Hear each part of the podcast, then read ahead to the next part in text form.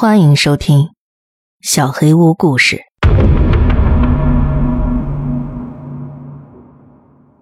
电梯惊魂。去年夏天，我是打工度过的，每天晚上做完兼职保安的工作后，直接去送报纸，然后回家睡觉。有一天，我当保安的大厦里，某个公司职员告诉我，附近有个大楼有点奇怪，走路也就十来分钟。你想不想去看一下？我多给你付钱。我答应会跟同事一起过去看看。当时我不觉得有什么不对劲儿的，现在想一想，以一个普通公司职员的工资，怎么会多付钱给我呢？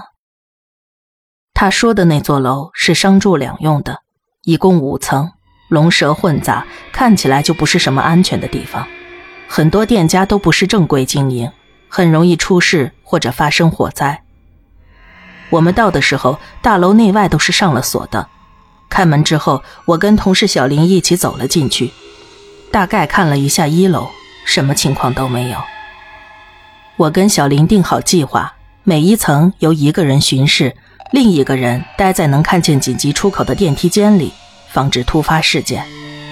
我们从五楼开始，由小林来巡视，四楼换我，以此类推。五楼是普通的办公室。小林巡逻的时候，我转了转紧急出口的门把手，打不开。楼梯看来是走不了了，只能坐电梯。小林回到电梯间里，笑着说：“一切正常，看来我运气不错，该你了。”四楼整体是个仓库，连电梯间里也堆着纸箱子。我刚要踏出电梯间去巡视，电话响了。信号只有一格，我心道不妙。果然，一接起来电话就断了，屏幕显示无信号。我让小林先在这等着，准备出大楼去回电话。无意中转了转紧急出口的门把手，居然开了。刚才五楼楼梯间还没检查过，我准备先上五楼的楼梯间看一下，并没有什么异常。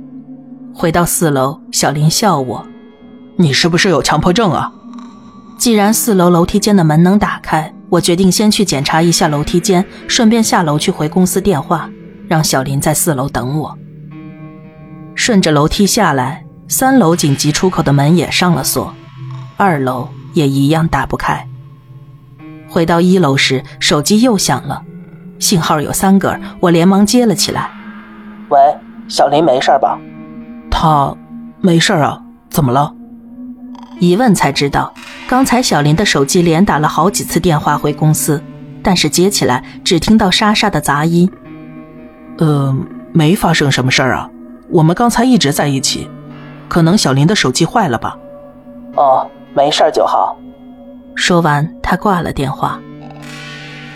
我按了电梯上行按钮，但是电梯却在四楼停着不动了，肯定是小林在恶作剧，我只好走楼梯上去。到了四楼，小林不在电梯间里，而电梯显示停在一楼。哼，他肯定想躲起来吓唬我。我巡视完了四楼，还是没有见到他。他先去三楼了吗？我按了电梯下行按钮，一进电梯，我发现小林的手机掉在电梯里。嗯，这就奇怪了，他到哪儿去了？是不是匆忙回公司，不小心把手机落下了？我只好一个人把剩下的三个楼层巡视完，结束了，累死人，什么都没有。回到公司之后，同事们告诉我，小林回来之后神色慌张的当场辞职了。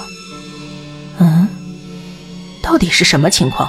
小林跟我在一起的时候一直好好的呀。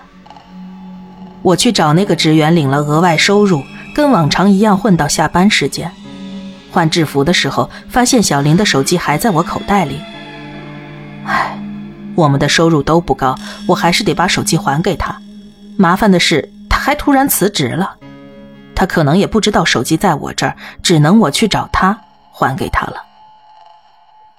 早上送完报纸之后，我去了小林租住的地方。小林住在一栋很老旧的公寓楼里，该不会在睡觉吧？我按下了门铃。没有人应门。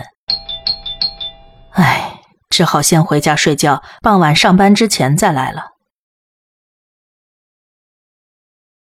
嗯嗯嗯嗯七点半，我才睡了一个小时，声音是从小林的手机里发出来的，屏幕显示的是妈妈，小林的妈妈，我只好接了起来。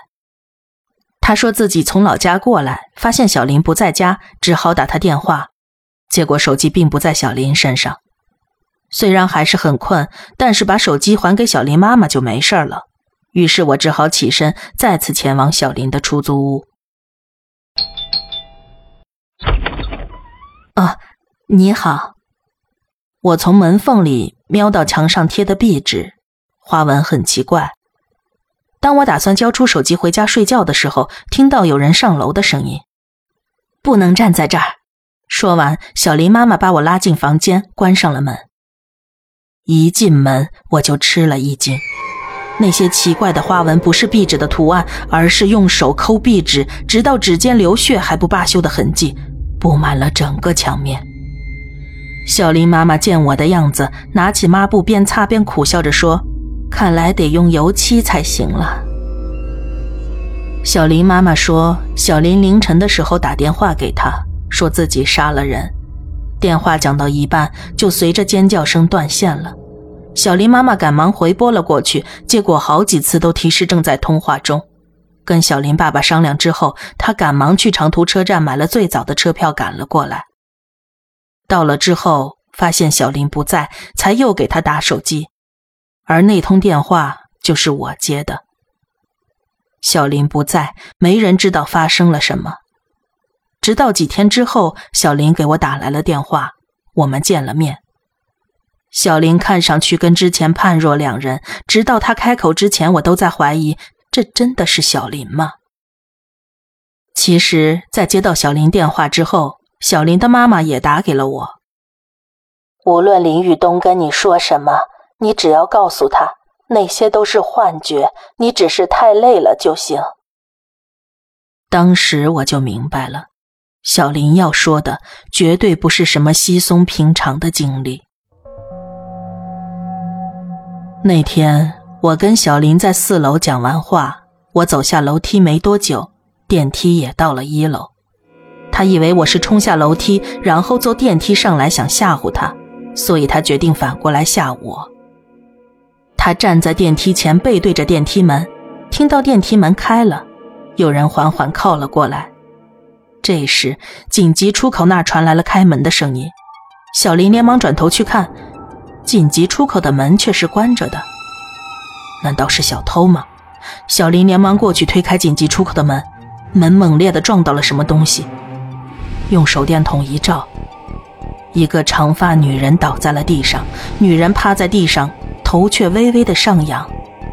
小林冲进了电梯里，关上电梯门，给自己的妈妈拨了电话。妈，我杀人了。这时电梯门开了，刚才那个女人趴在电梯外，头向不可思议的角度扭曲着。电梯门缓慢的关上，却被女人伸出的手臂挡了回去，开开关关好几次。女人终于站了起来，扭曲着头朝小林说：“我记住了。”小林把女人撞出了电梯，拼命的按关门钮。还没按楼层，电梯就开始下行。我想那时应该是因为我在一楼按过上行按钮，所以电梯才直接下去了。小林失魂落魄的逃回公司，辞职之后骑着电动车回了家。他满脑子想着那个女的会不会来他住的地方，于是就逃离了屋子，连门都没锁。当天下午，小林妈妈找到了他。一起回到出租屋之后，楼下的邻居奶奶找了上来。我都上来好几次了，一大早你一直咔嗒咔嗒弄什么呢？以后别大早晨起来在那制造噪音了，影响别人休息。进屋之后，又看到了房间的壁纸，大概那个女的真的来过了。听完这些。我已经被冷汗浸透了，如果楼下邻居没说谎，那当我去找小林还手机的时候，那个女人是不是正在房间里？而且小林说她没锁门。如果我当时试着开门的话，那我就会当场见到她。事后，小林就跟他妈妈回乡下了，好像是决定以后安心种地，不出来打工了。至于给我们额外收入的那家公司的职员，知不知道大楼真实的情况，我也没敢再去打听。我的结论就是，等电梯的时候一定要正面对着电梯，往外开的门一定要轻轻的推开，无论什么时候都不要擅自打开别人家的门。但，如果对方不是人类的话，可能无论做什么都是没用的。你能保证打开门的时候，不会撞到那个吗？